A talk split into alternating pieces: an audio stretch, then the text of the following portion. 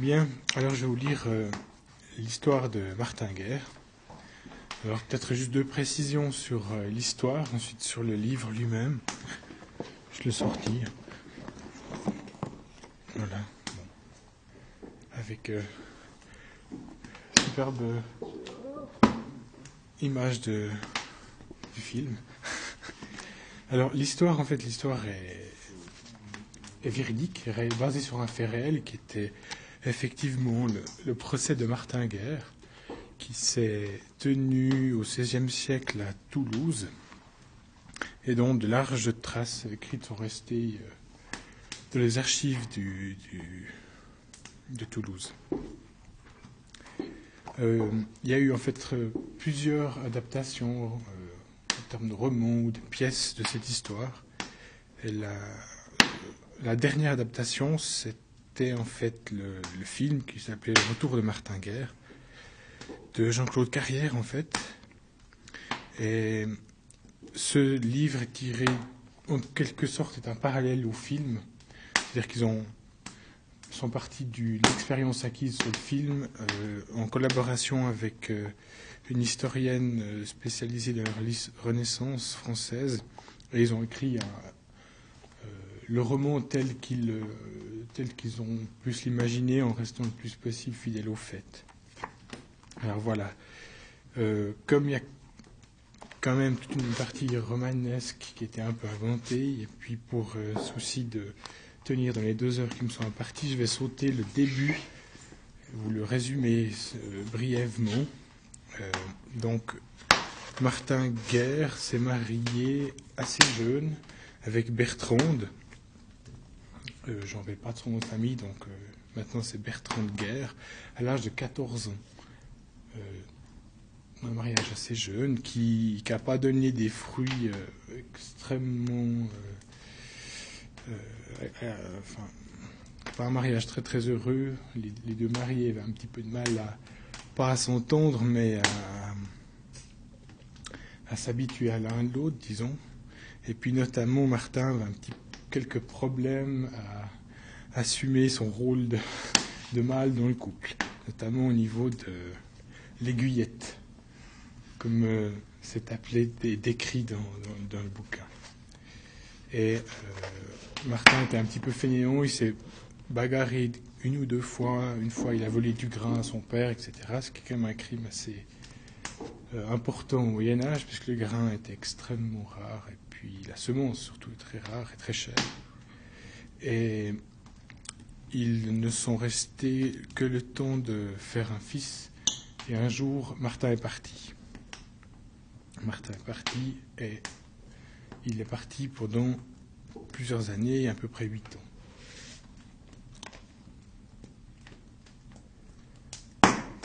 Au bout de ces huit années, euh, Martin est revenu. C'est le retour de Martin.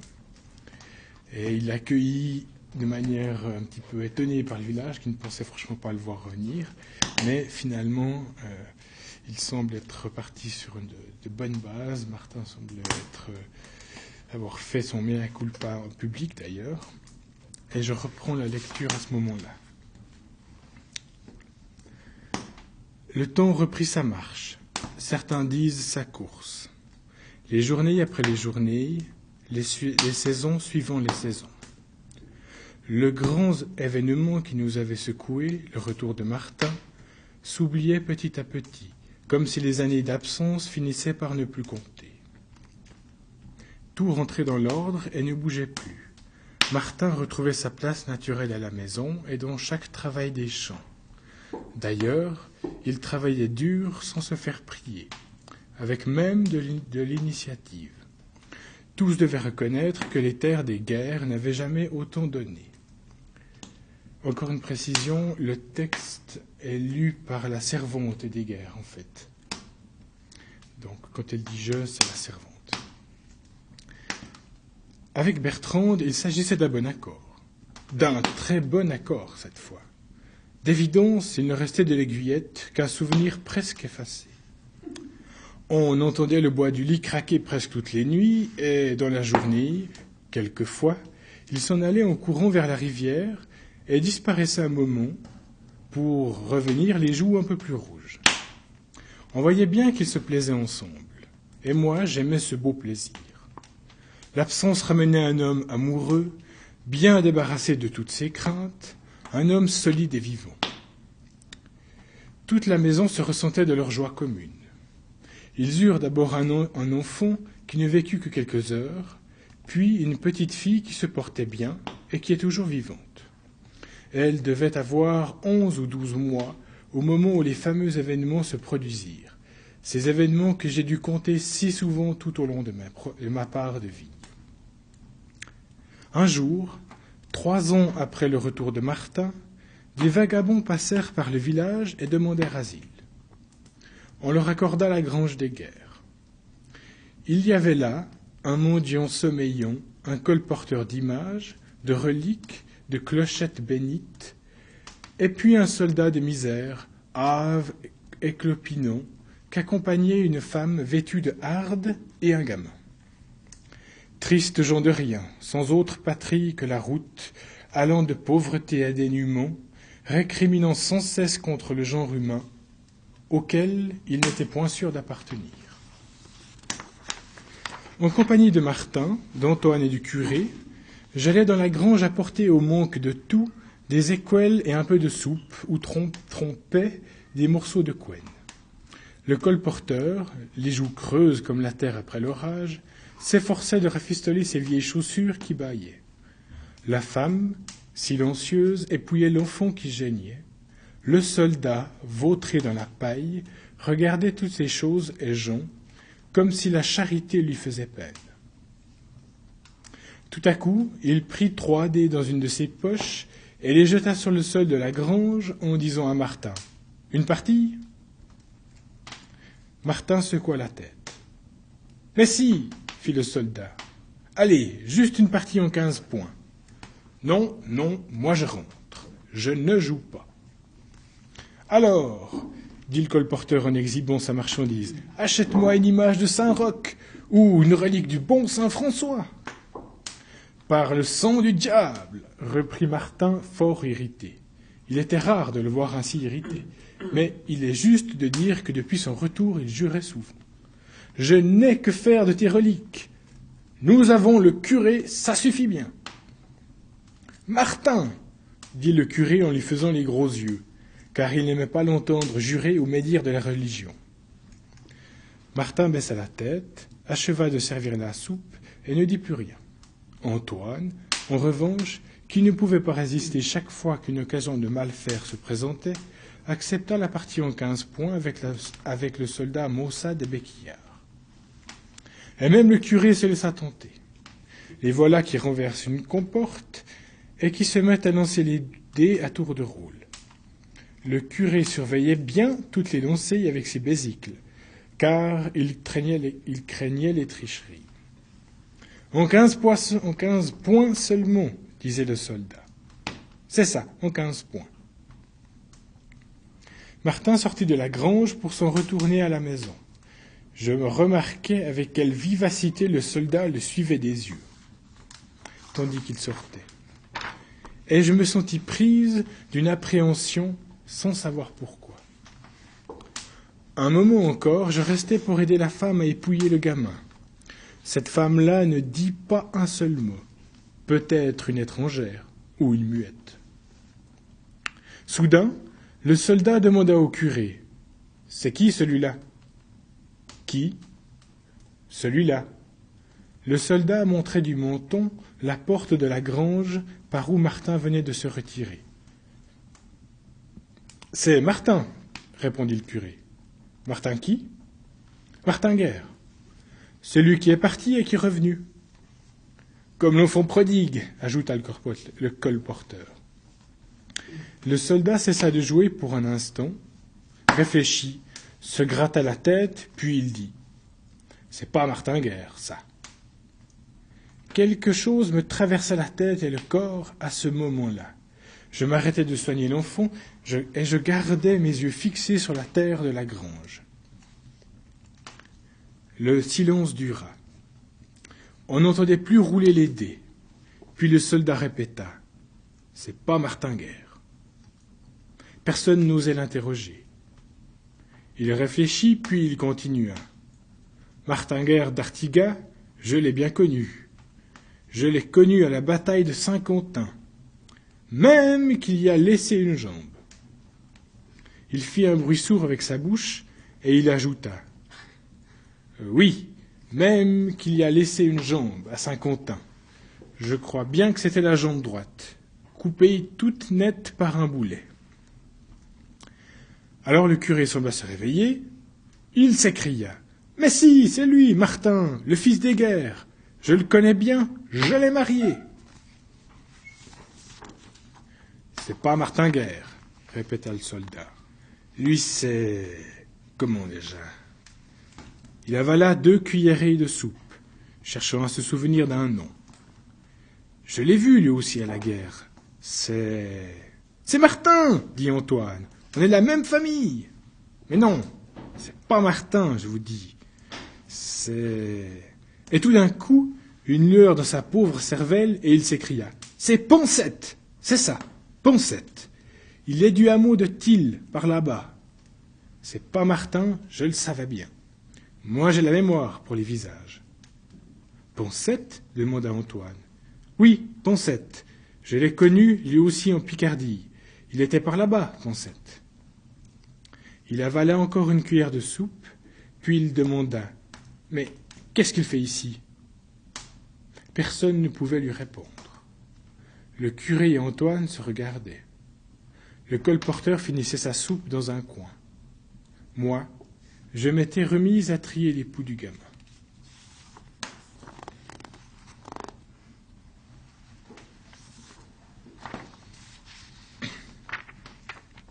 Un soir, deux ou trois jours après le passage du soldat, Martin sortit avec Bertrande. Il leur prenait envie quelquefois de descendre jusqu'à la prairie, les nuits d'été, et de s'asseoir côte à côte dans l'herbe en regardant les étoiles. Bertrande me rapportait presque toujours ce que Martin lui racontait, ces nuits-là. Il disait, par exemple, que dans tous ses déplacements, de l'Espagne aux Flandres, il avait toujours vu les mêmes étoiles. Mais des navigateurs affirmaient qu'en se dirigeant toujours vers le sud, une fois passé le ventre de la Terre, on voyait surgir d'autres astres, qui agrandissaient le ciel déjà si vaste.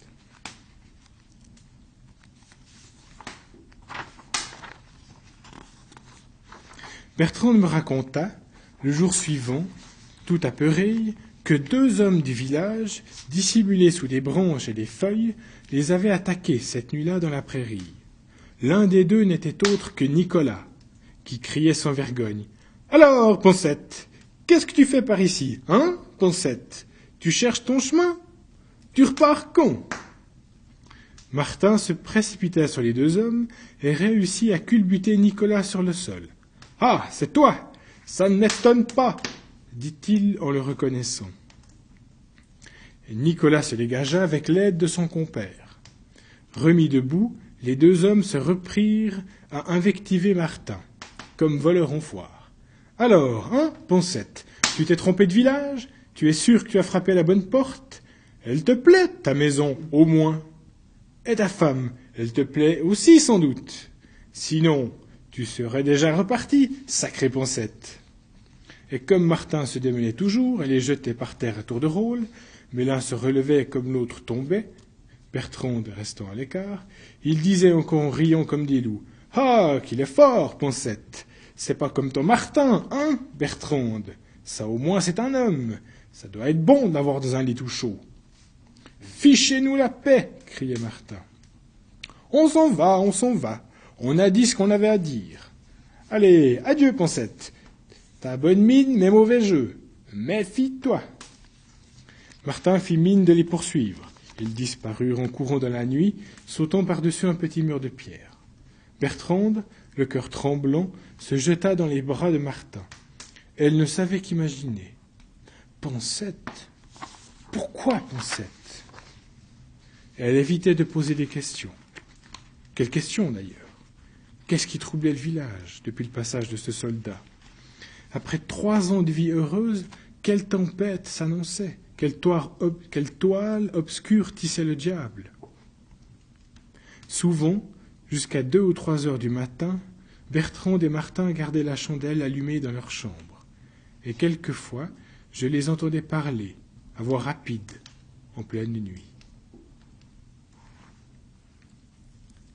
Ce fut une semaine plus tard, pour les fenaisons, que, profitant d'une pause auprès de Lord Escon, Martin s'approcha de son oncle et lui dit Il faudra me rendre mes comptes un de ces jours. Quel compte Ce que mon bien vous a rapporté pendant que je n'étais pas là. De quoi tu parles? Quand je n'étais pas là, vous vous êtes occupé de mon bien et je vous en remercie. Mais ça a rapporté pendant huit ans. Je sais compter. Maintenant, j'ai besoin de cet argent. J'ai calculé, à peu près. Vous me devez plus de six mille livres. Plus tard, au procès, on devait parler et parler de cette réclamation de Martin. D'abord, l'avait-il vraiment faite après le passage du soldat? Sur ce point, j'affirme que oui. Et Bertrand est de mon avis au moins dix jours après le soldat. Certains ont trouvé cette réclamation maladroite. Ils ont dit que Martin mettait le feu aux poudres et qu'il aurait mieux fait d'attendre, de laisser venir.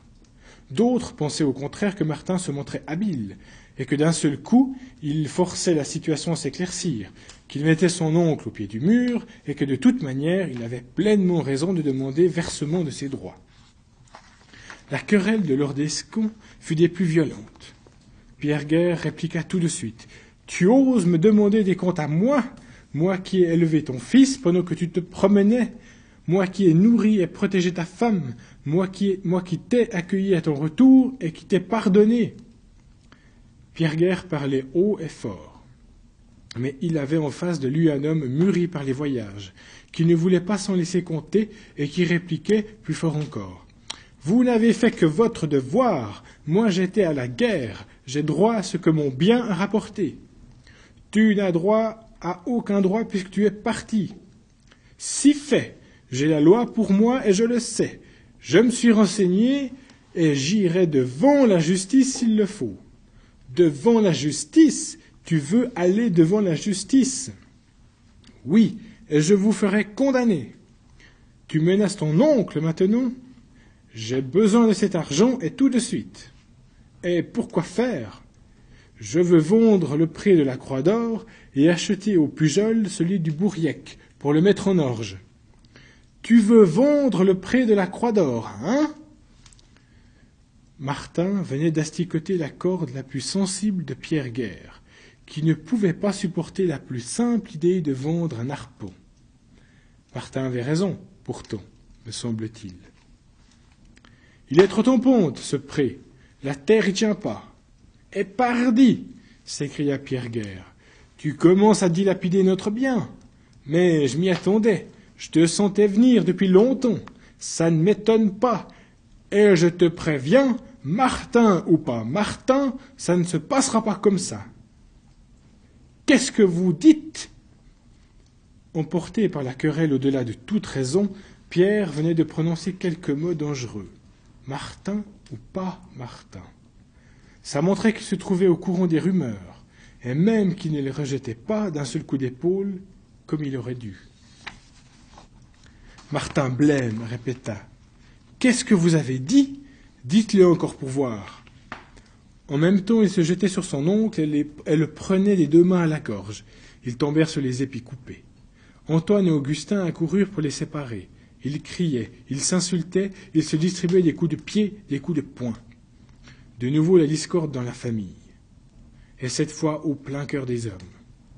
Pendant des jours et des jours, au repos comme au travail, Pierre et Martin n'arrêtèrent pas de se disputer et de se frapper, si bien qu'on ne pouvait les laisser seuls. Martin réclamait l'argent rapporté par son bien. Pierre refusait net et répétait ses malveillances, ajoutant par exemple Qui me prouve que tu es mon neveu? Tout ce que tu veux, c'est notre argent. Et avec notre argent, nos terres. D'où viens-tu, va-nu-pied Et sur quel naïf croyais-tu tomber? À longueur de journée, Pierre se rendait chez l'un et chez l'autre. Il disait que Martin n'était pas son neveu, qu'il s'agissait d'un fourbe, d'un imposteur. Au début, comme tout le monde au village, les bonnes manières et la belle faconde du nouvel arrivant l'avaient séduit. Séduit et trompé, comme Raymonde, comme Bertrande. Maintenant, depuis le passage du soldat, le masque du simulateur gisait à terre, et Pensette apparaissait le visage nu, montrant sa cupidité et son ambition. Cependant, les gens du village ne l'entendaient pas de tous de la même oreille. Ils connaissaient bien Pierre Guerre, sa rudesse et sa ladrerie. Ils lui faisaient remarquer qu'il avait attendu les réclamations de Martin, touchant son dû, pour mettre en doute sa personne et le renier comme son neveu. Cela paraissait suspect à plus d'un. Peut-être saisissait-il le premier prétexte, les divagations d'un soldat vagabond, pour se débarrasser d'un gêneur. Jusque-là, tant que Martin ne réclamait rien, il l'avait accueilli et même défendu.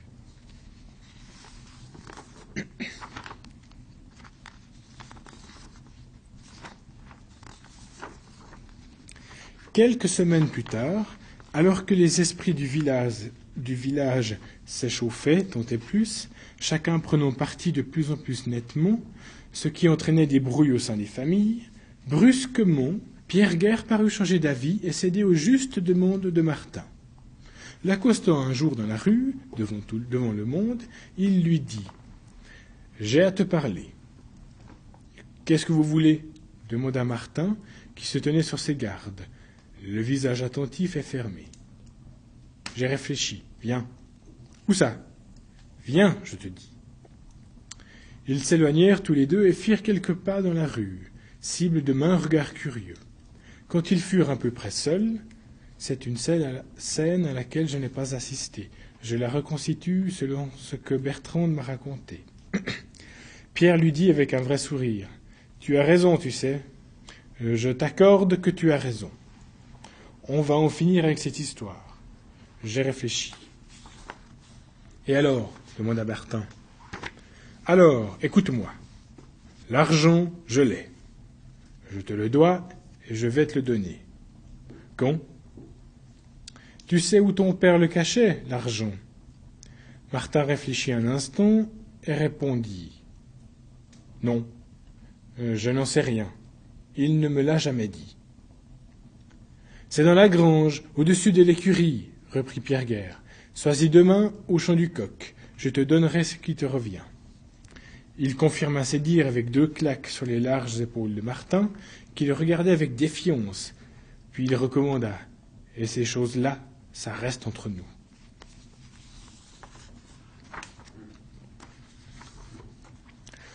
On ne parlait plus que de nous, comme si le problème de la famille Guerre avait envahi avait accaparé Artiga. On en parlait même dans d'autres villages, tout autour, et chacun donnait son avis. Seul Martin gardait son calme, continuant à affirmer que les esprits se calmeraient, que les choses s'arrangeraient d'elles-mêmes. Au soir de sa rencontre avec Pierre Guerre, après que celui-ci lui eut promis l'argent du bien, Martin se sentait même complètement rasséréné. Il estimait partie gagnée. Dans la chambre, il fabriquait de l'encre avec des produits achetés à un colporteur, et il apprenait l'écriture à Bertrande. Il lui saisissait doucement la main droite, y glissait une plume d'oie trempée dans l'encre. Puis, lentement, avec des gestes tendres et doux, il plaçait la main de sa femme dans la sienne en lui disant Il faisait plaisir à voir à ces moments-là. Tiens, donne-moi ta main, laisse-toi guider. Elle se laissait guider. Sa main, emprisonnée dans la main de Martin, traçait des caractères sur une feuille de papier placée devant eux, sur la table. Très lentement quelque chose naissait. Je m'approchai pour contempler les signes, et je demandai à Martin. C'est son nom? Oui, répondit Bertrande avec fierté, toute souriante. Oui, c'est mon nom. Le lendemain, Martin sortit au champ du coq, comme convenu. Son oncle l'attendait déjà dans la grange, sur l'écurie. Lui montrant du doigt un vieux coffre posé contre le mur, il lui dit Tu vois, c'est là-bas. L'argent y est, très bien compté. Tu peux le prendre. Martin s'avança confiant vers le coffre, quand soudain surgirent de la paille deux hommes armés de fléaux, qui lui barrèrent le chemin. L'un n'était autre qu'Antoine, fils de Pierre, et l'autre, Nicolas, le chenapon, toujours prêt pour les mauvais coups. Martin se trouvait encerclé par les trois hommes, sans rien pour se défendre. Antoine lui disait méchamment Ah, tu le réclamais, et tu le voulais, ce qu'on te devait. Eh bien, tu vas l'avoir, ton argent. Tu vas l'avoir comptant. Comme ça, tu ne le réclameras plus. Martin, gilet fort, essaya d'échapper à la bastonnade. Mais les deux autres le frappaient de mille coups, sur les épaules, sur le dos, sur le ventre. Pierre Guerre les encourageait de la voix. Frappez fort, vous autres. Tu vas voir un peu, tu vas être servi, Poncette. Ça te fera regretter de t'être arrêté par ici. Allez, frappez, il a la peau dure, cet animal. Martin se mit à crier, tout en voulant toujours se défendre. Il tomba, se releva, réussit à saisir l'un des fléaux et à faire choir Nicolas. Se voyant, Pierre Guerre prit d'une véritable rage, alla décrocher une pioche à deux dents. Il la brandissait déjà au-dessus du corps de Martin retombé à terre, quand Bertrande, éveillée par les cris, fit irruption dans l'écurie, en chemise de nuit, et se jeta sur le corps de son mari pour le protéger de la pioche. Les dents s'immobilisèrent à peu de distance de sa nuque. Plus tard, au cours du procès, on demanda à Bertrande si Pierre Guerre, ce jour-là, avait l'intention de tuer Martin. Oui, répondit-elle, sans aucun doute. Sans mon arrivée, il le tuait. Et vous étiez prête à mourir pour lui demanda un des magistrats. Oui, pour le protéger. Alors, expliquez-moi une chose, dit ce même magistrat qui s'appelait Jean de Coras. Vous avez défendu votre mari, même au péril de votre vie. Alors, quand Pierre Guerre a porté plainte contre lui, pourquoi n'avez-vous rien dit? Bertrand hésite à lui répondre. Vous auriez dû protester, aller voir le juge de Rieux, dire à tout le monde Cet homme est mon mari, j'en suis sûr. Au lieu de cela, vous n'avez rien dit. Pourquoi? Sur le moment, je n'ai pas bien compris sa réaction. Elle n'a rien dit. Elle a laissé faire. Quand le juge venu de Rieux l'a interrogée, elle a répondu de son mieux, essayant de se rappeler fait et date depuis son enfance, sans oublier le mariage, l'aiguillette et la chandeleur. Elle a donné tous les détails, et pourtant, comme le remarquait le magistrat, elle n'a pas hautement protesté. Je connais maintes surprises que nous vaut la faiblesse humaine. Je sais toutes les misères et toutes les frayeurs qui tiennent à la condition des femmes, puisque je suis femme moi-même, mais je voyais Bertrande plus forte et mieux décidée. Elle me laissa vraiment confuse. Ce n'est que beaucoup plus tard, comme on le verra, que j'ai compris, ou cru comprendre, certaines raisons de son attitude. Bref, quand le magistrat, complétant son interrogatoire, lui demanda si elle avait douté, elle aussi, elle hocha affirmativement la tête. Mais comment vous avez-vous pu douter? À un moment, je me suis senti troublé. J'étais hésitante je me suis dit Parlez plus fort. Les mots lui venaient difficilement. Elle ne pouvait pas parler, comme si elle avait de la peine à comprendre elle-même sa propre attitude. Je me suis dit Il se peut qu'il me trompe, moi aussi, qu'il me charme comme les autres, qu'il m'ait aveuglé depuis le premier jour. Il se peut que ma fille soit une bâtarde, que je vive vraiment dans le péché, que je meure, que j'aille en enfer. Oui, oui, j'ai douté. Il faut que je dise un mot de ce magistrat, Jean de Coras, conseiller au Parlement de Toulouse. Un personnage fort important, qui arriva un beau matin à Artigas, en grand équipage, précédé d'un écuyer qui criait Place Place et suivi d'un autre qui transportait le fauteuil particulier du magistrat, un fauteuil qui se démontait et se remontait. Ce Jean de Coras, bel homme à la barbe noire et bien taillée, l'œil vif, curieux et pourtant imposant, vint à la demande du juge de Rieux, qui s'était lamentablement embrouillé dans ses interrogatoires, au point de ne plus rien comprendre à toute l'affaire. Cette affaire changea donc de main, si l'on peut dire, et le Parlement de Toulouse décida de s'en occuper. D'où l'envoi de Coras, qui reprit toute l'enquête au commencement. Il comprit assez vite, car c'était un homme à l'esprit clair, qu'il ne changerait strictement rien aux convictions, aux certitudes et aux partis pris des uns et des autres. D'ailleurs, ce n'était pas son intention. Son vrai désir, comme il devait l'assurer à plusieurs reprises, n'avait que de la vérité pour dessein. Démêler les, chevaux des affirmations ou des négations, il n'y songeait pas. Il savait la chose impossible. Mais trouver la petite porte et le couloir étroit qui conduisait la lumière, il ne rêvait que de cela. Presque à son arrivée, il sentit que le secret de cette histoire se trouvait dans le cœur de Bertrande. Aussi s'attacha-t-il à elle plus qu'à tout autre personnage. Il réussit d'abord, comme je l'ai dit, à lui faire avouer qu'elle avait douté, elle aussi, qu'elle avait parfois frissonné de peur à l'idée de vivre dans le péché, qu'elle s'était crue séduite et abusée par, artifice, crainte et doute qui expliquaient peut-être son absence de réaction lorsque Pierre Guerre prévint la justice. En poursuivant son interrogatoire, le conseiller Coras lui demanda Et maintenant, vous doutez, encore? Maintenant, non, je ne doute plus. Alors, il est votre mari, oui ou non? Oui, je dis que oui. Réponse haute et claire, à laquelle le puissant magistrat ne vit aucune faiblesse. S'adressant au juge de Rieux, il lui demanda Et le mari, que dit-il? Évidemment, il dit la même chose. Il dit et il répète qu'ils sont vraiment mari et femme. C'est pour ça que j'ai porté l'affaire dans le Parlement. Nous autres, on ne s'y reconnaît plus. Le curé fit alors son entrée dans le cabaret où se déroulaient les interrogatoires, et dit que les habitants d'Artigas se trouvaient tous, à l'exception de quelques infirmes et impotents, réunis sur la place du village, à la disposition du conseiller. Venez avec nous, dit-il à Bertrande, et tous sortirent.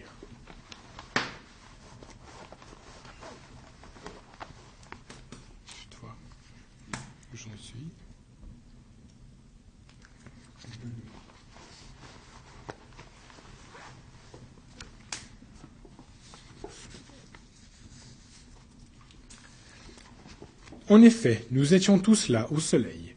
Le conseiller et le juge de Rieux, qu'accompagnaient un vieux greffier et quelques hommes d'armes aux moustaches protubérantes, traversaient la petite foule rassemblée, bien silencieuse. Chacun comprenait l'importance de ce moment. Personne ne songeait à discuter l'autorité du magistrat venu de Toulouse, un homme qui connaissait les détours des lois comme ceux des cœurs, et qui posait aux hommes et aux femmes des questions précises et inattendues. D'abord, on fit sortir Martin de l'étable, où on le gardait depuis le début de l'enquête. Son premier regard, quand on ouvrit la porte, se posa sur le conseiller Coras, qui se tenait en face de lui. Les deux hommes se voyaient pour la première fois. Coras dévisa, dévisa pardon, Coras dévisa, pardon, Coras dévisagea Martin pendant un moment, de son œil perçant et pourtant calme, puis il dit C'est toi, Martin Guerre Oui, c'est moi. Tu es bien sûr? Un Martin Guerre À part moi, je n'en connais pas d'autre. Martin répondit avec calme et assurance, regardant bien en face le magistrat vêtu et coiffé de noir. Avance, lui dit Coras. Martin s'avança sur la place au milieu de tous ses amis et connaissances qui le regardaient passer en silence. Il parvint à quelques mètres de l'endroit où se tenait toute sa famille réunie. Alors Pierre Guerre, qui semblait hors de lui, fit quelques pas en avant en direction de son neveu et lui cria Tu vas avoir ce que tu mérites. Tu n'es qu'un imposteur. Tu nous as tous trompés. Martin n'était pas homme à se laisser attaquer publiquement sans riposter d'autant plus qu'il avait la langue pendue comme un marchand de drap. C'est vous que la justice saisira, s'écria-t-il. L'imposture ne vient que de vous. Vous allez voir quel gibet vous attend. Je dis la vérité et tu le sais, répartit alors Pierre Guerre. Tu nous as tous trompés pour t'emparer de notre bien. Faux c'est vous qui m'avez humilié, qui m'avez calomnié pour ne pas me payer ce que vous me devez. Des gardes retenaient les deux hommes qui menaçaient de s'étriper. Je ne te dois rien, criait Pierre Guerre. Puisque tu n'es pas mon neveu, tu n'es pas de notre famille. Je suis votre vrai neveu, vous le savez. Vous, vous m'avez reconnu. D'ailleurs, tout le monde ici m'a reconnu. Vous avez décidé de me voler, d'accaparer mon bien, après avoir pris celui de mon père. Mais je vous ferai rendre gorge. Le bien de mon frère, je ne l'ai pas pris. Il est à ses filles et à son fils, à son fils Martin, quand il reviendra. Je suis revenu, je suis là. Qu'attendez-vous pour me rendre mes comptes au lieu d'essayer de me tuer? Le conseiller Coras écoutait cette querelle avec le plus vif intérêt, comme on imagine. Pour la première fois, il assistait à une scène qui n'était pour nous que pain, quotidien. Le magistrat dit un seul mot quand il en eut assez. Silence. Les deux hommes se turent sur le champ. On les sentait l'un et l'autre bien respectueux du Parlement.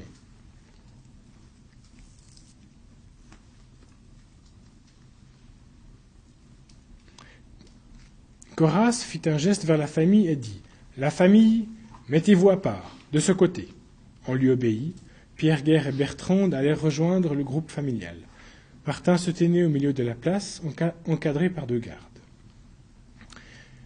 Coras, flanqué du curé et du juge de Rieux, monta sur le haut d'un escalier et dit à voix haute Maintenant, écoutez-moi vous tous, ceux qui disent en toute conscience que cet homme n'est pas Martin Guerre, à ma main gauche. Après un moment d'hésitation, Nicolas fut le premier à se décider et à se placer à ma gauche du conseiller. À ma grande surprise, Barthélemy le cordonnier, le plus timoré des hommes, suivit presque aussitôt Nicolas. Et puis vinrent quelques femmes, de celles qui se disputaient avec Bertrande et sept ou huit autres personnes. Le conseiller reprit la parole. Ceux qui disent en toute conscience que cet homme est véritablement Martin Guerre, à ma main droite. Cette fois, le grêlé se décida le premier, suivi par son frère. Le forgeron, le cabaretier et une douzaine d'habitants les suivirent, de la direction indiquée par le magistrat. Je vis avec plaisir que le groupe formé par les partisans de Martin était un peu plus important que l'autre. Bien entendu, j'en faisais partie.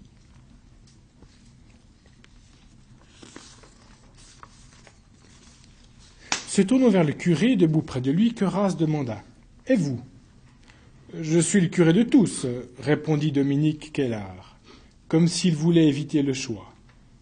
Mais vous avez bien une idée sur cet homme. Forcé de choisir, le curé descendit l'escalier, hésita, regarda Martin et s'en vint rejoindre Nicolas et les adversaires. Il se déclarait au grand jour et je sentais, sans savoir pourquoi, quelque animosité à son égard, quelque moquerie, quelque mépris dans le comportement du magistrat. On devait m'apprendre plus tard que celui-ci nourrissait des sympathies pour les Huguenots. Il s'adressa enfin aux autres habitants, ceux qui formaient le groupe le plus important, et leur demanda Le reste n'a pas d'opinion? Il reçut quelques réponses timides, quelques gestes d'hésitation. Non, il ne pouvait pas, en toute bonne foi, se prononcer. Martin regardait d'un côté puis de l'autre, il semblait calculer ses chances. Le conseiller réfléchit un instant, échangea un coup d'œil avec le juge de Rieux, et dit enfin, avec force et solennité En vertu de la pointe monde est contraire. C'est bien ce qu'il a dit. Je crois que ça signifie que les opinions contraires s'annulent. Nous, Jean de Coras, conseillers au Parlement de Toulouse, décidons qu'il n'existe aucune raison pour décider que cet homme n'est pas Martin Guerre. Un sourire éclaira le visage soudainement heureux de Martin tandis que le magistrat continuait. Déclarons le non-lieu pour absence de preuves et décidons que le prévenu soit relâché et rentre chez lui. Condamnons Pierre Guerre à payer cinq cents livres pour sa calomnie à son neveu et au roi. Beaucoup se montrèrent satisfaits de la décision de Coras, à commencer par Martin et par son épouse, qui le prit par le bras et l'entraîna tout aussitôt vers leur maison. Pierre Guerre eut la réaction qu'on pouvait attendre d'un homme aussi violent, aussi autoritaire, qui voyait sa plainte rejetée, sa bonne foi narguée devant tous, et qui devait payer mille livres d'amende. Au moment où Martin passait auprès de lui, il lui dit avec une rage véritable Tu es un fourbe, et Dieu qui le sait te punira, car tu portes l'eau dans une main et le feu dans l'autre. Martin continua son chemin sans lui répondre. Les gens du village s'écartaient pour le laisser passer. Jean de Coras, qui voulait atteindre Rieux avant la nuit, remonta à cheval. Le greffier et les écuyers formèrent le cortège. On replia le fauteuil qu'on rangea sur le dos d'une mule. Le juge de Rieux, apparemment soulagé d'un grand poids, se remit en selle à son tour. Au moment où il se mettait en route, je l'entendis dire à Coras, avec une admiration sincère et un bon sourire c'était un très beau jugement, monsieur. Je vais faire une petite pause juste pour boire. Pour me reculer un peu.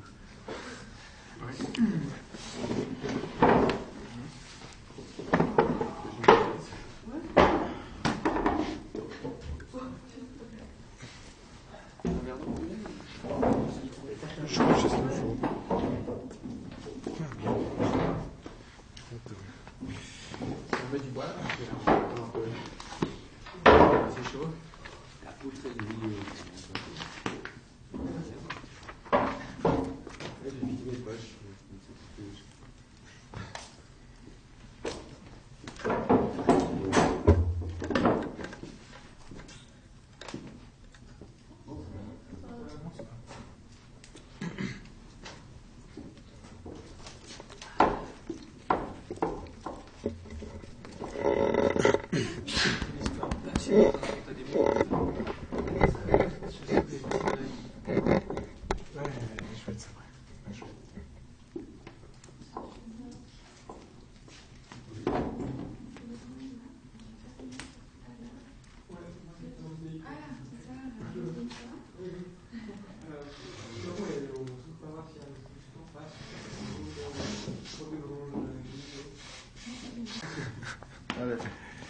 Je reprends.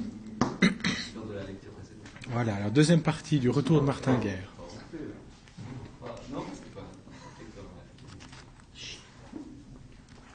Moi j'ai vos, vos, cornets de chocolat et puis. Les pop-corn. À son retour au foyer, après cinq jours passés sur la paille de l'étable, Martin fut l'objet, de ma part, mais surtout de la part de Bertrande, des soins les plus tendres. On fit chauffer de, l'eau dans une bassine pour lui laver les jambes et les pieds. On lui démêla les cheveux. On lui frotta longuement les épaules et le dos avec de l'eau de gentiane. Bertrande lui apporta une chemise de nuit toute propre et un bonnet blanc. Guillemette, la seconde des sœurs, lui donnait la main. Martin ne disait mot. Obligé de vivre sous le même toit que l'homme qui l'avait accusé, qui l'avait livré à la justice, pour le moment cassé par la fatigue, il préférait se taire et se laisser dorloter. Ses yeux se fermaient déjà, tandis qu'on lui passait la chemise propre. À demain la reprise des querelles, des suspicions et des rancœurs.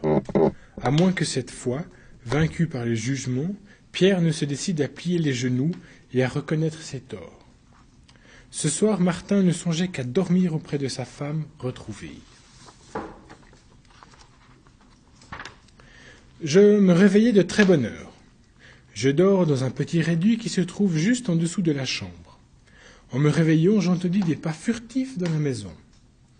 Poussé par je ne sais quelle inquiétude, je me levai. Je mis mon châle sur mes épaules et je passai dans la salle commune. Là, je vis trois silhouettes d'hommes, ou même quatre, parmi lesquels je reconnus la soutane du curé, qui montait silencieusement vers le premier étage. Qu'est-ce qu'il voulait donc? Qu'est-ce qui se passait? Avant d'être tout à fait réveillé, je suis toujours un peu lente le matin, avant de pouvoir poser une question, voilà que les hommes enfoncent la porte de la chambre et je reconnais la voix de Pierre Guerre qui commande. Allez, debout! Cette fois, tu es pris. Je monte l'escalier aussi vite que je peux, pieds nus. Je m'arrête sur le pas de la porte et je vois Pierre Guerre avec son fils Antoine et l'éternel Nicolas. Celui-ci muni d'une arbalète. debout devant le lit, menaçant. Il y avait aussi le curé, qui ouvrait les contrevents des fenêtres, et puis un autre villageois, armé, il me souvient bien. Martin ouvrait difficilement les yeux. Deux pointes d'épée piquaient sa gorge. Il demanda Qu'est-ce que vous voulez Debout Allez, passez les habits En route Quoi? disait Martin. J'ai dit debout Tu es arrêté Cette fois, Martin acheva de se réveiller, en entendant encore parler d'arrestation. Et il s'écria d'une voix nette Mais qu'est-ce que vous avez? Hier, on m'a relâché. Hier, c'était hier, répondit Pierre Guerre. Tout a changé pendant la nuit. Regarde bien. Tu vois, toi qui sais lire. Il lui montrait une feuille de papier, d'allure officielle, portant plusieurs signatures. Et alors? demanda Martin. Et alors Cette fois, ta femme aussi a signé. Ma femme Ici. Pierre posait un doigt sur une des croix au bas du document. Martin, que j'apercevais à travers la porte entrebâillée, paraissait stupéfait. Il regarda sa femme couchée tout contre lui dans le lit. Mais Bertrande ne dit rien. On aurait dit qu'elle ne regardait personne, qu'elle ne voulait rien dire, rien montrer. Habille-toi vite On t'emmène à Toulouse À Toulouse C'est écrit là. Antoine et l'autre villageois tirèrent Martin hors du lit. Sanxi, qui couchait dans la même chambre, essaya de défendre son père, mais très, brutalement on le rejeta en arrière. Martin commença par enfiler ses chausses en demandant à son oncle. Il semblait bien qu'il ne pouvait pas le croire. Mais elle a signé quand Elle a signé hier soir, répondit Pierre, avant de se coucher. C'est vrai Ils t'ont fait signer? demanda Martin en se retournant un instant vers sa femme. Là encore, elle ne répondit rien. Elle se contenta de tourner son visage vers la fenêtre. Son attitude pouvait laisser dire qu'elle acceptait l'accusation. Peut-être avait-elle peur devant les armes. En tout cas, elle ne protestait pas. Elle ne faisait rien pour défendre Martin. Je peux bien avouer que je n'ai rien compris au sentiment de Bertrande ce matin-là. Je me suis même demandé si elle ne devenait pas folle, à force d'être ballottée de droite et de gauche, par les uns et puis par les autres. Elle qui la veille semblait si heureuse et si fière de rentrer chez elle en guidant par le bras son mari innocent, au matin suivant, elle le laissait arrêter sans un mot, sans un geste, comme un étranger, comme un intrus, et même elle ne reniait pas sa signature sur l'acte d'accusation. Elle restait le regard fixé sur les champs, à travers la fenêtre, sur les prairies et sur les bois. Une brume légère traînait encore près de la rivière. Des oiseaux chantaient sous les tuiles. Une journée qui s'annonçait resplendissante. Pierre Guerre posa une main sur l'épaule de Martin et le poussa vers la porte en disant Et cette fois tu es perdu. Dehors, ils l'attachèrent sur une mule. Il se laissa faire sans rien dire. Sanxi regardait avidement par la fenêtre. Quelques villageois qui s'en allaient au travail s'arrêtèrent un moment pour voir Martin. Deux gardes à cheval qui se trouvaient à Artiga la veille l'escortaient. Le maigre cortège se mit en route comme le soleil se levait. Martin ne tourna pas un seul instant ses yeux vers sa maison.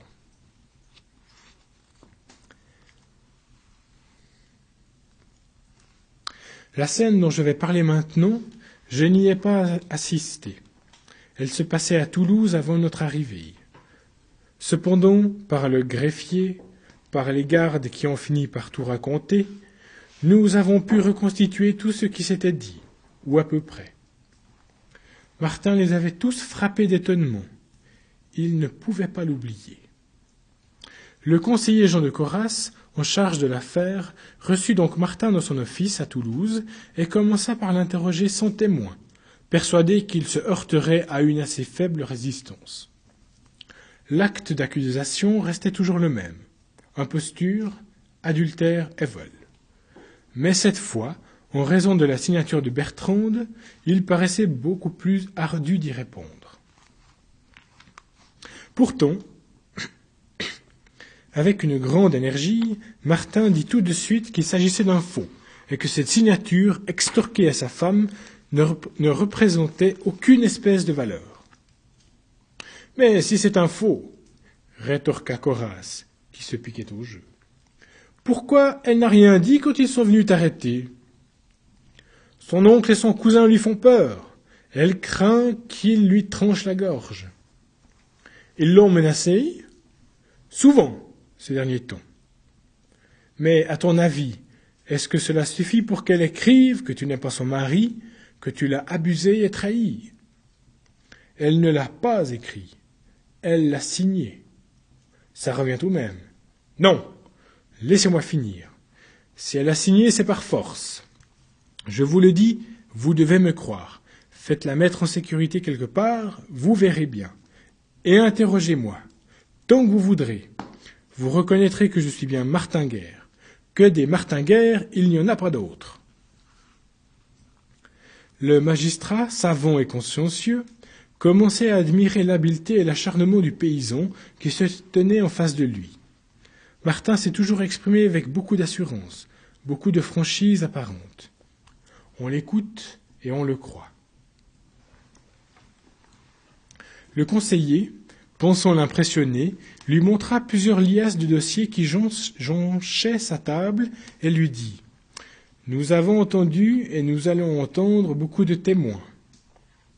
Plus de sons.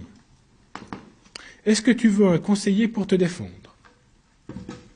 Monsieur, répondit Martin, je n'ai pas besoin de conseiller pour prouver que je suis Martin Guerre. Le conseiller consentit alors à le mettre à l'épreuve de la mémoire, ce que Martin lui-même demandait. Qui t'a marié Le curé Dominique Kellard, qui est toujours là. Il a la vue très faible. Il ne m'aime pas parce que je jure souvent. Le mariage, c'était pour la Saint-Christophe, il y a dix-huit ans environ. Qui était le notaire? demanda Coras en compulsant ses dénotes. Maître Géon Pégala, notaire du Fossa. Ce jour-là, il était en retard et mon père trépignait. Bertrand apportait en deux le bois de Roussa et ses terres de la Pomarède, et une paire de bœufs de la Bourg, et un lit avec deux coussins de plumes et trois robes. Et des sacs de grains? Sans doute un, pied, un piège, assez grossièrement tendu. Martin fit, paraît-il, un effort de réflexion, puis il répondit, plein de fermeté. Non, pas de grain. Le conseiller posa encore un certain nombre de questions précises, auxquelles Martin répondit à la perfection. Après quoi, l'interrogatoire changea de ton. Coras en vint à parler de ce qui l'intéressait plus que toute chose, les rapports intimes des deux époux. Il y voyait la clé de tout le mystère. Martin, depuis ton retour, tu as manifesté beaucoup d'amitié pour ta femme. Tu l'as baisée et cajolée. Ce n'était pas le cas avant. Avant, je ne la connaissais pas bien, répondit Martin. Si je l'avais bien connue, je ne serais pas parti, je vous le dis. À cause d'elle, j'ai beaucoup regretté mon absence, ces huit années loin de l'autre. À ton retour, tu avais beaucoup changé elle aussi. Tu n'es pas bête, dit le magistrat en regardant Martin. Mais est-ce que tu sais que tu risques la mort? Je risque la mort? Oui. Et pourquoi? Parce que je me défends contre on m'attaque Parce que je suis moi et que je le dis À ce moment-là, selon les témoins, il commença à s'emporter, à se montrer irrité, virulent. Je vous dis que tout est monté par Pierre Guerre. Il m'a reconnu pour son neveu jusqu'au jour où je lui ai demandé des comptes. Et tout le monde m'a reconnu, tout le monde au devant de moi en m'appelant Martin. Mes sœurs, ma belle-mère, ma femme. Maintenant, dit Coras, Ton oncle n'est pas seul à dire que tu n'es pas Martin. Il est riche, il fait peur aux autres. Pierre ne pense qu'à son intérêt, vous devriez le savoir, pourtant. Il veut me priver de ma vraie personne et de tous mes biens. C'est un crime inouï. Il a même tenté de me tuer. Le magistrat calma ce torrent de colère par un simple geste. Il fit demi-tour en disant Suis-moi. Là, je saute un passage assez longuet où le juge Coras confronte Martin avec deux habitants du hameau de Tille qui le reconnaissent pour Arnaud de Tille. À ce moment-là, Martin nie tout en bloc. S'emporte et demande la venue de tout le village d'Artiga pour confrontation. La confrontation commence par son examen physique où l'on affirme et infirme l'existence d'un bouton poilu dans le cou, une cicatrice au front, deux dents cassées, et entre autres sa pointure de soulier et autres joyeusetés. Euh, je reprends à la fin de cet inventaire lorsque Martin demande la parole. Il faut juste chercher.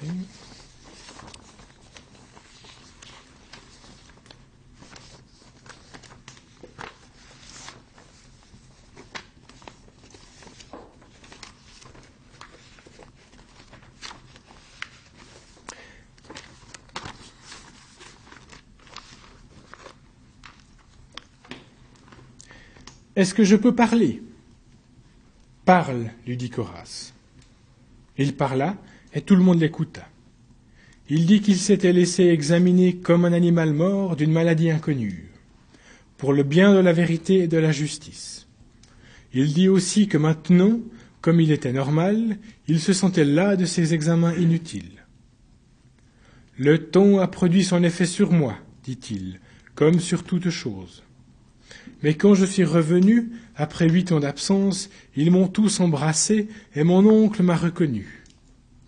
J'ai demandé pardon pour ma fugue. On m'a répondu Sois un bon mari, besogneux, et ta place est parmi nous.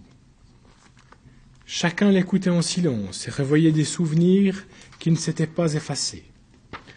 Martin parlait avec émotion et gravité. Jamais je ne l'avais entendu parler comme ça. Il dit encore, en s'adressant directement à son oncle. J'ai vu la mort de près, j'ai entendu les sifflements des boulets et les cris horribles de la bataille. Ce que vous voulez me faire souffrir, mon oncle, n'est rien à côté de ce que j'ai vu. Mais est-ce bien là le sort d'un homme qui a voulu voir un peu la vie avant de revenir dans son pays, sûr que sa place est dans sa famille, à travailler la terre que Dieu nous a donnée? Là encore, on écouta le silence. Pierre Guerre serrait les dents, mais, ne trouvait rien à redire. Moi, j'admirais les mots de Martin, sa manière de dire, par exemple. Ils ont des yeux, et ils ne voient rien. Tout à coup, il se tourna vers Jacquemette, la vieille aveugle, et lui dit Viens, Jacquemette, toi qui as la mémoire des mains, Viens, dis-leur qui je suis. Dis la vérité. Dans un silence de crypte, la vieille s'avança, se faufilant au milieu des autres. Elle s'approcha de Martin, leva ses deux mains anciennes, raides et ridées, qui tremblaient. Elle les passa sur le visage de Martin, puis elle lui dit Tu es Martin, tu es Martin Guerre. Il y eut des murmures. Ce témoignage me semblait aussi fort, sinon plus, que celui du cordonnier, relatif à la taille des, chaussures. Martin se tourna vers Bertrande et lui dit sans attendre Bertrande, ma femme, personne ne me connaît mieux que toi. Confirme la signature qu'on t'a prise de force. Jure que je ne suis pas ton époux et je me soumettrai. Jure-le sur les saints évangiles. Tous les regards se portèrent sur Bertrande, et chacun sentait l'instant décisif. Jure-le, répéta, répéta Martin, et je me soumettrai. Allons, jure. Bertrande secoua la tête. Elle rayonnait. Tu ne jures pas? demanda Martin. Non. Donc je suis bien ton époux? Oui, tu es bien mon époux. On ne pouvait pas être plus ferme. Cora se dirigea vers elle, montra la demande d'arrestation, posa son doigt sur une des signatures et lui demanda Et cette croix-ci? Ce n'est pas moi qui l'ai inscrite. Mais pourquoi n'avez-vous pas protesté On m'a forcé, on m'a menacé de me chasser. Non, cria Pierre Guerre, elle ment, c'est bien sa marque, c'est bien cette croix. Elle dit la vérité, riposta Martin. Comme je le maintiens depuis le début, on l'a forcé. Ils sont capables de tout, ils ont bien essayé de me tuer. Je dis que c'est sa marque, répéta Pierre. Je l'ai vue quand elle a signé. Bertrande, demanda Coras, avec une intense sévérité, je vous demande de me répondre avec la plus grande exactitude. Avez-vous signé, oui ou non? Non, je n'ai pas signé, car j'aurais signé de mon nom. Comment aurais-tu fait? demanda Pierre Guerre. Tu ne sais pas écrire. C'est alors qu'un premier voile se déchira, et que je crus distinguer quelque, chose dans le cœur subtil de Bertrande, ce cœur que je n'avais pas compris. Elle regarda un instant Pierre Guerre, avec une telle force que je pensais, sans en être tout à fait certaine, qu'elle attendait cet instant depuis longtemps, qu'elle l'avait préparé, espéré. Reportant mes regards étonnés sur le visage de Martin, j'y vis une joie nouvelle, une joie complice. Bertrande demanda d'une voix calme Je voudrais une plume et du papier. On le lui accorda. Chacun respirait avec à peine, comme pour ne pas troubler la grâce de ce moment. Bertrande prit la plume, se pencha sur la table, la plume se mit en mouvement entre ses doigts, laissant une traînée d'encre sur la feuille, grinçant un peu. Et ceux qui savaient lire pouvaient très clairement reconnaître son nom, Bertrande. Sans aucun doute, au cours des confrontations dans la salle des contredites, Martin venait de marquer quelques bons points. Mais l'essentiel restait à soutenir. L'audience solennelle devant le Parlement. Nombre de détails restaient brumeux et rien n'effaçait le témoignage des deux habitants du Quant à l'épisode du cordonnier, toute la ville le commentait. D'après mille rumeurs qui nous parvenaient entre les séances, le jugement des magistrats flottait encore. On les disait perplexes. Certes, la justice devait rendre son verdict. On ne pouvait laisser les deux parties s'en aller dos à dos, comme chiens qui boudent et continuer, de retour au village, à s'entrelarder de médisance et de perfidie. Les juges devaient décider si, oui ou non, de leur avis, Martinguer était bien Martinguer.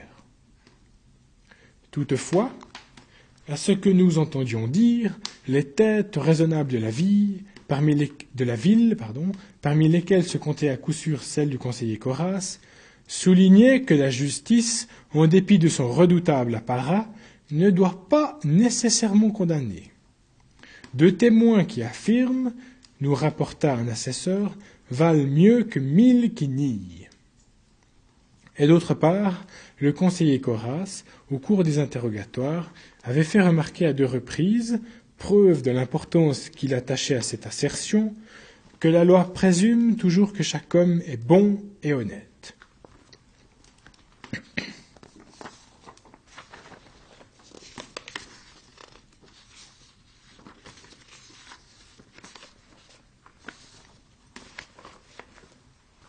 une salle haute et froide, où une quinzaine de juges en robe rouge, au parement d'hermine, prenaient place sur des sièges en bois, surélevés par rapport à la salle.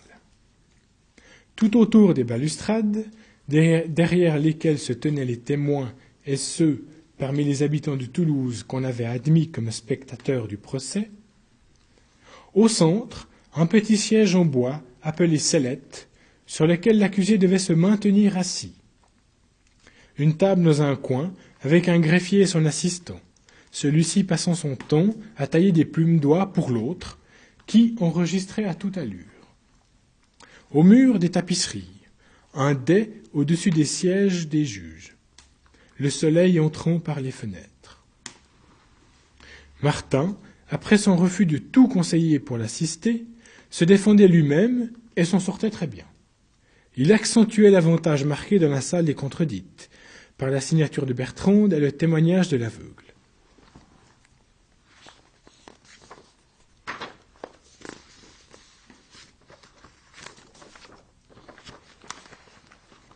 Je ne peux pas rapporter toutes les paroles qui s'échangèrent au cours de ce procès fameux, qui dura plusieurs semaines et fit salle pleine. Martin se défendait et attaquait avec une telle habileté qu'on n'aurait jamais soupçonné chez un paysan peu en rapport avec les lois, que certains des juges y virent malice. La mémoire de cet homme leur paraissait si extraordinaire, car il se souvenait avec précision de tous les détails de sa vie, gravé très exactement dans sa tête, qu'on en vint à parler de magie. J'ai souvent remarqué le cas. Dès qu'on ne comprend pas quelque chose, on ouvre la porte à la magie. C'est bien commode. Certains des juges, parmi les plus âgés et les plus catholiques, se demandèrent sérieusement si Martin n'était pas en réalité quelque démon ayant pris la place de Martin Guerre on assurait connaître des exemples de ce genre d'opération. Le démon, disait-on, aime entrer dans les êtres et y déverser son poison. Le conseiller Coras, qui laissait bien sentir que toute cette histoire de magie lui semblait une perte de temps, répondit alors publiquement. Le mensonge a cent mille figures, même celle du démon, mais la vérité n'en a qu'une. La justice est là pour faire apparaître la vérité. Il vaut toujours mieux laisser impuni un coupable que de condamner un innocent. Mais avant de conclure, je voudrais entendre une nouvelle fois la femme de Martin Guerre. Il la fit venir en face de lui. Martin la suivait du regard, suspendu à sa voix. Voici le dialogue qu'échangèrent, presque mot pour mot, Bertrande est le conseiller. Maintenant, la Cour s'en rapporte à vous. Quelque indice vous permet-il de penser que cet homme est un diable? Non, répondit-elle avec fermeté, ce n'est pas un diable. Je le crois aussi. Mais dites-moi, revenons un peu en arrière. Quand il est entré au village, votre position dans la famille s'en est trouvée changée. C'est vrai? Oui, c'est vrai. En retrouvant votre mari, ou tout au moins en retrouvant un mari, vous êtes devenue maîtresse de la maison. C'est vrai? Oui, c'est vrai. Vous avez regagné vos prérogatives, votre rang. Oui. Maintenant, et pour la dernière fois, je vous le demande, cet homme est-il votre mari? Elle répondit sans hésitation. Oui, j'en suis sûr. Qu'est-ce qui vous permet, demanda un autre juge, de l'affirmer avec une certitude absolue? L'assistance tout entière restait silencieuse, immobile. Bertrande, Bertrande baissa la tête. On aurait dit qu'elle ne voulait pas répondre. Coras l'encouragea. Parlez. Nous sommes ici pour tout entendre. Quand il est revenu, dit-elle alors, il connaissait tout de moi. Quoi, par exemple? Elle baissa de nouveau la tête, comme si quelque honte l'empêchait de parler. Coras lui vint en aide, comme aurait fait un confesseur. Connaissait-il quelques détails intimes que seul un mari connaît de sa femme? Oui. Quoi? Quels détails cette fois, elle devait parler. Aussi releva-t-elle la tête, toute rougeur chassée de son visage, Pour avouer à voix haute et tranquille, il savait les moments où j'aimais jouir de lui, et les mots que j'aimais entendre, avant, pendant et après. Des chuchotements coururent. Martin sourit et regarda sa femme avec tendresse. Aux yeux de tous, il était clair qu'elle venait de le sauver. Ce témoignage détruisait d'un coup tous les autres. Le président du Parlement se leva pour déclarer La Cour va maintenant se retirer pour délibérer. Les juges en effet se levèrent et se retirèrent. Les témoins furent conviés à prendre quelques instants de repos dans une salle des pas perdus, toute proche, où déambulaient des spectateurs. J'entendais une dame de Toulouse faire ce commentaire. Apparemment, ce paysan a gagné sa cause. Tous trouvaient qu'il s'était défendu de la manière la plus naturelle et qu'il fallait le rendre à sa famille. Le verdict ne faisait de doute pour personne. Je me tenais à côté de Bertrande, elle était radieuse. Quelques instants plus tard, une clochette nous rappela dans la salle d'audience où les juges reprenaient place après une très rapide délibération. Le président se disposait à prononcer la sentence. Au sourire des juges, il apparaissait clairement que cette sentence était favorable à l'accusé. Au nom du roi et de sa justice, le Parlement de Toulouse. On vit soudainement un garde fondre la foule et pénétrer dans la salle d'audience en appelant Monsieur le Président. Monsieur le Président. Lequel président, qui ne désirait point être troublé, continuait la lecture de la sentence. Déclare que la personne du prévenu est bien Monsieur le Président. Le garde arriva tout près et le président daigna baisser l'oreille pour écouter ce qu'on voulait lui dire. Ce fut rapide. Les deux hommes parlèrent un instant à voix basse, avec animation. Le garde montrait du doigt le fond de la salle, agité de remous. Martin, qui semblait brusquement alarmé, regarda sa femme. Le président déclara au juge Un moment, messieurs. Puis, s'adressant à tous Un nouveau témoin demande à être entendu de toute urgence. Faites-le avancer. Tous les yeux d'un seul mouvement cherchèrent le fond de la salle. La foule s'ouvrit. On entendit le bruit d'une jambe de bois sur les dalles.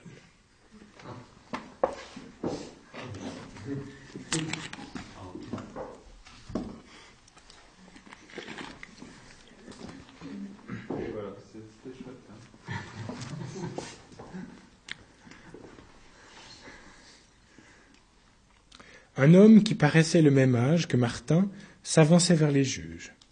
Vêtements convenables, mais très fatigué par la route. Besace, béquilles, jambes de bois. Une barbe claire. Quand il s'arrêta en face des juges, le, le président lui demanda Tu prétends être Martin Guerre? Oui, répondit-il, c'est bien mon nom. Tout le monde, après un moment de stupeur, voulait crier et se précipiter. Le président dut appeler en renfort de garde pour rétablir l'ordre. L'homme restait debout et calme. Il n'avait eu pour le prévenu qu'un bref regard, tout de mépris. D'où viens-tu? demanda le président. De l'armée de Picardie. Un boulet m'a arraché la jambe à la bataille de Saint-Quentin. En arrivant à Artigas, j'ai appris ce qui se passait et que ma famille était ici. J'arrive. Tout le monde se tordait le cou pour essayer de l'apercevoir. Mais pour le moment, il gardait son visage tourné vers les juges. L'événement me paraissait presque démoniaque.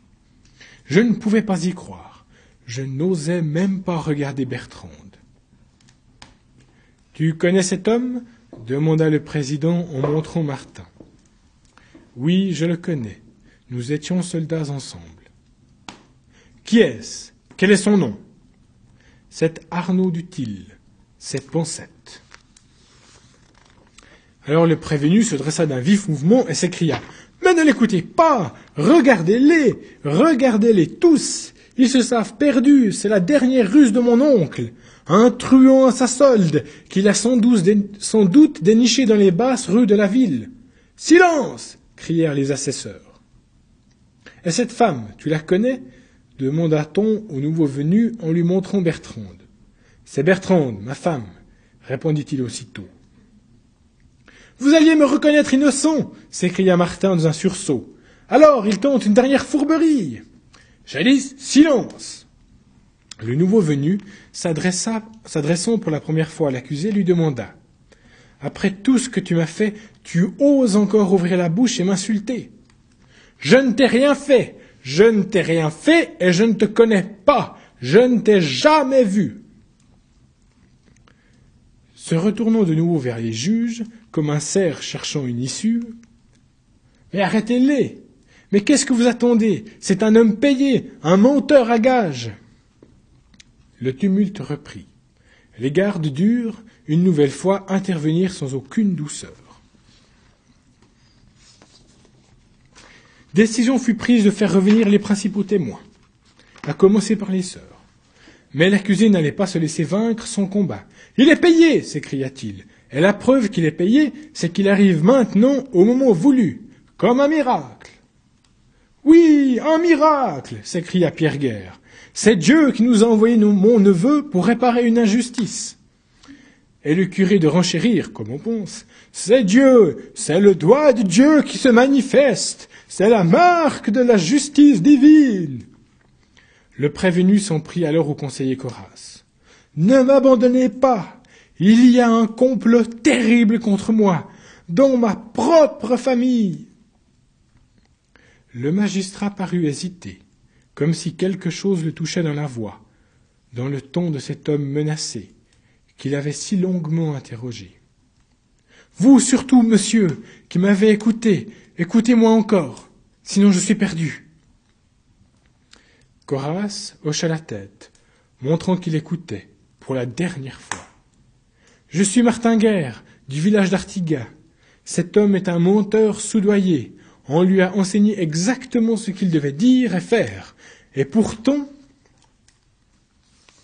je vais le confondre. Laissez-moi le mettre à l'épreuve. Je vous en supplie. Coras jeta un regard vers le président.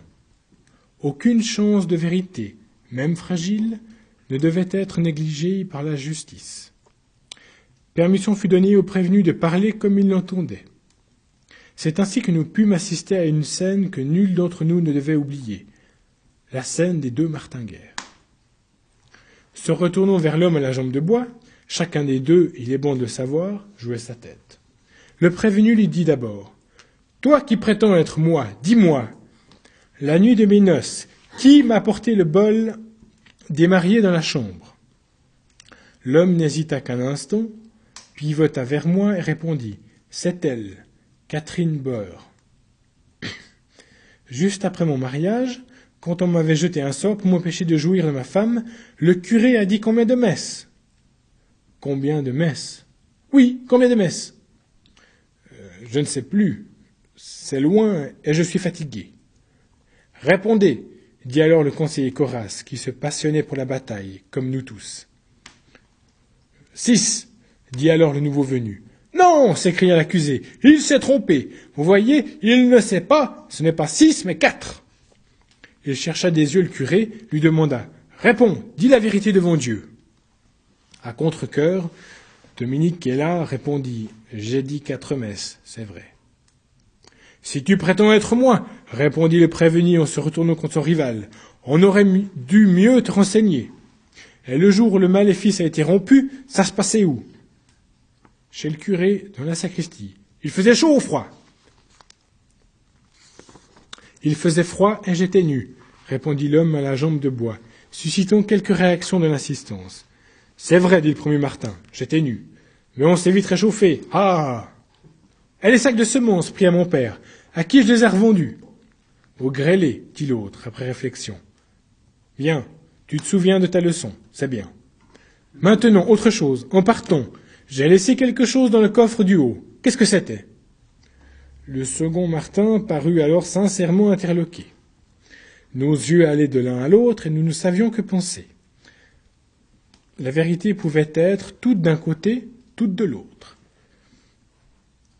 Il suffisait d'une mauvaise réponse pour décider d'une identité, d'une vie. Car l'un des deux montait, seule certitude dans tout ce brouillard agité. Dans le coffre du haut, ce que j'ai laissé, répéta l'homme à la jambe de bois. Oui, ce que j'ai laissé en partant. Qu'est-ce que c'était? L'autre avait du mal à se rappeler. Il se balançait sur sa jambe de chêne d'avant en arrière. Peut-être allait-il répondre, finalement, mais notre Martin lui brûla la parole et s'écria. C'était des choses blanches. Oui ou non? Il se tourna vers moi pour demander assentiment. Je hochai la tête. C'était des choses blanches, répéta-t-il en revenant à son rival. Et tu ne le savais pas. Mes choses doublées de taffetas. Mais c'est moi qui te l'ai dit. Ça, c'est ce que dit l'homme à la jambe de bois. Non, c'est moi qui te l'ai dit, répliqua le prévenu. Et tu oses t'en servir contre moi Tourné vers la cour, comme triomphant, il, triomphant, il demanda très haut. Arrêtez-le Je suis le seul Martin ici. La preuve est faite.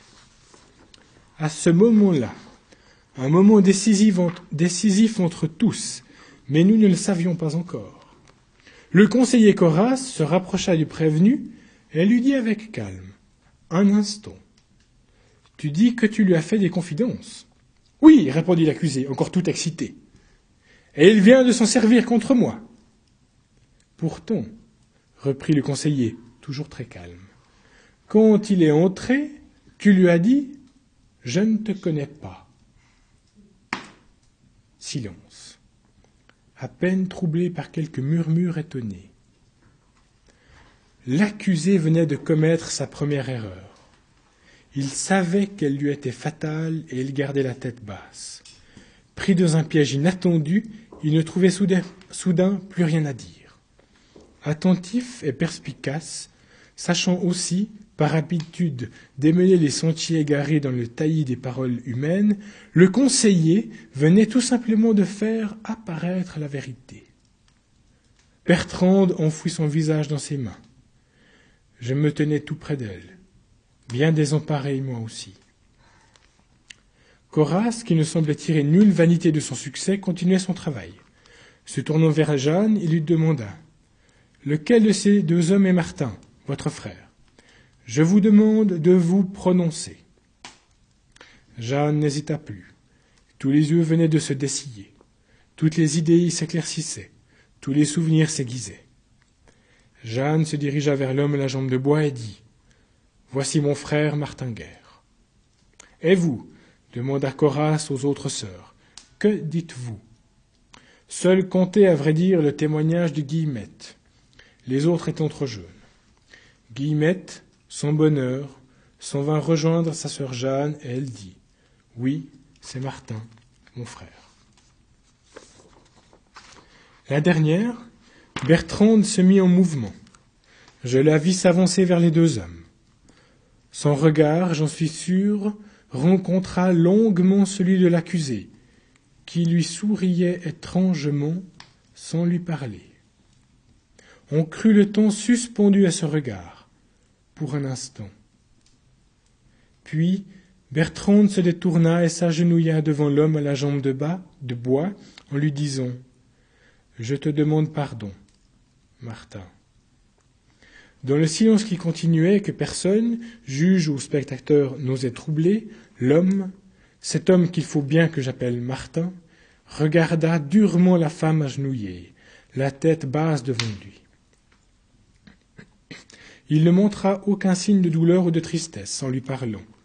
Je le reconnaissais.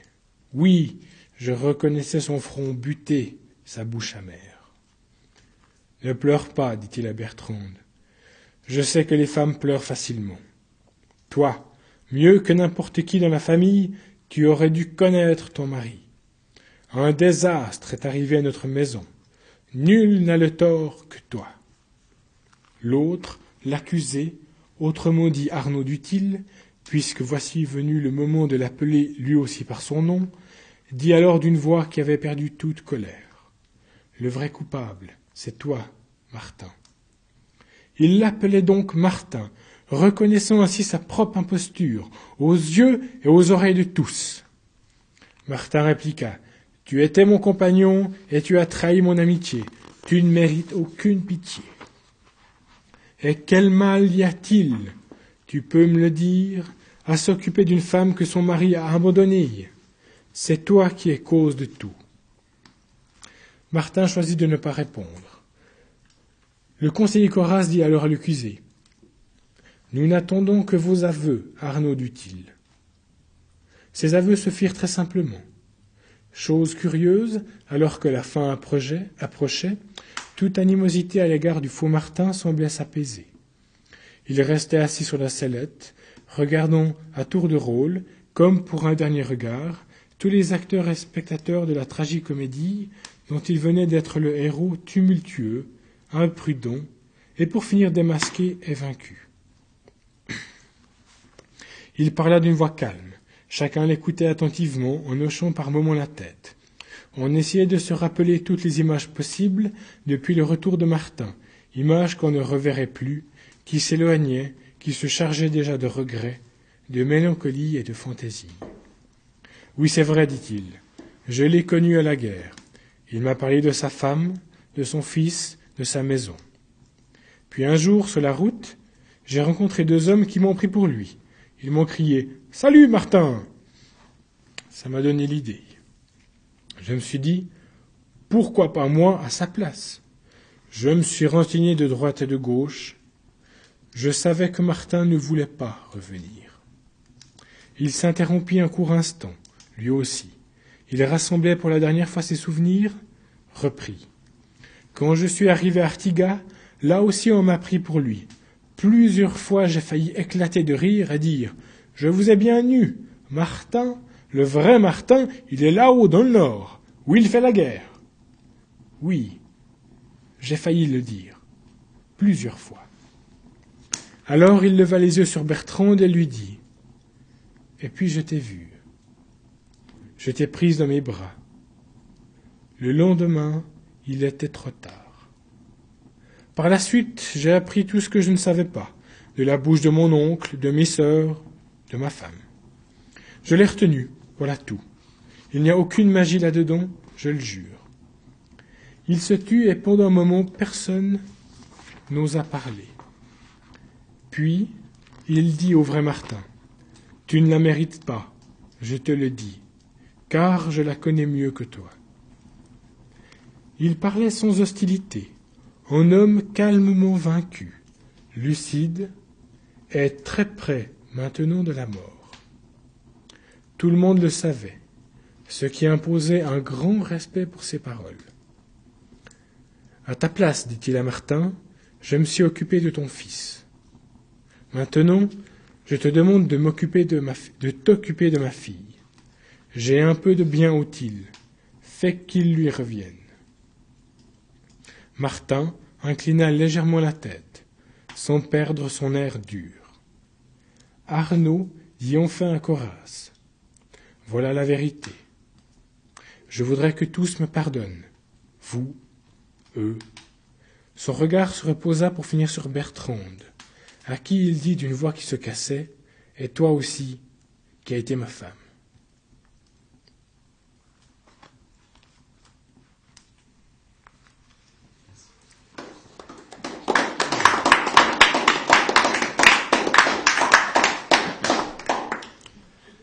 Donc Martin a été pendu dans le village d'Artiga quelques jours après.